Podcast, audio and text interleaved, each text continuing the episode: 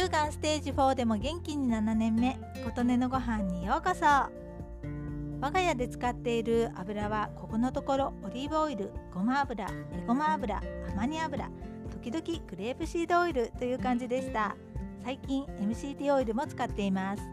揚げ物炒め物には熱しても酸化しにくいと言われているオリーブオイルを使っていましたがオリーブオイルは値段もピンからキリまでありますが良いものを見極めるのはとても難しいと多くの方がおっしゃっていますよね。どうすれば安心安全でお手頃価格のものを手に入れられるのやらと思っていました。いろいろと調べてオリーブオイルは卒業しようと思って天然のココナッツオイルを買いましたがまだ買い置きしていたオリーブオイルを使っているのでそちらについてはいつかご紹介しますね。それとは別に先日大沢の菜種油をいただきました。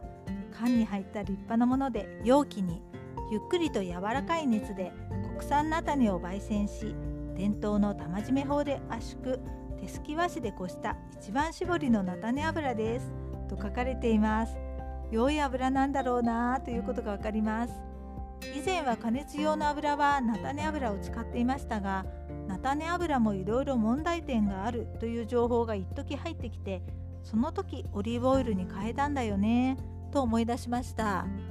こうして送ってくださったんだからこの菜種油は良いものなんだろうなと思い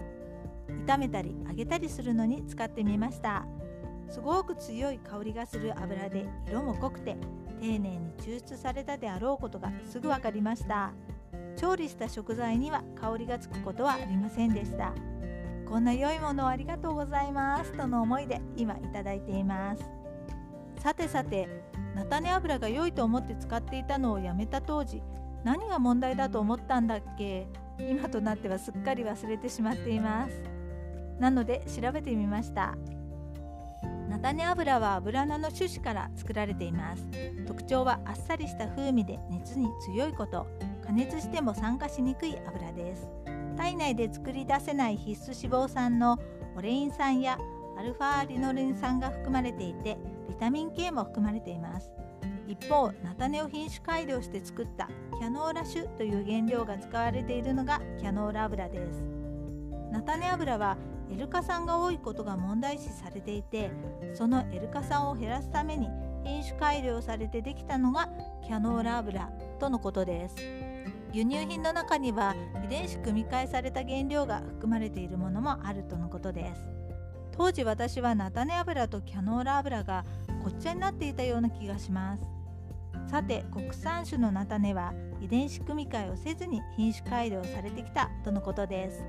国産の菜種油はエルカ酸無配合もしくは含有量5%前後とのことです。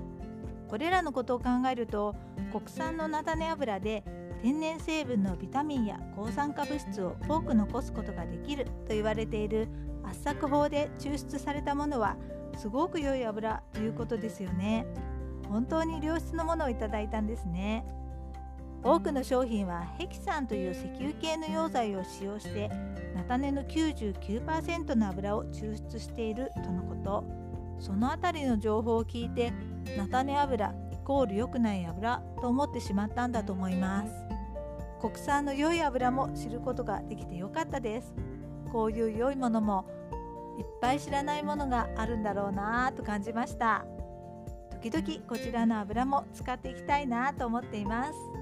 あなたの元気を祈っています。ことねのありがとうが届きますように。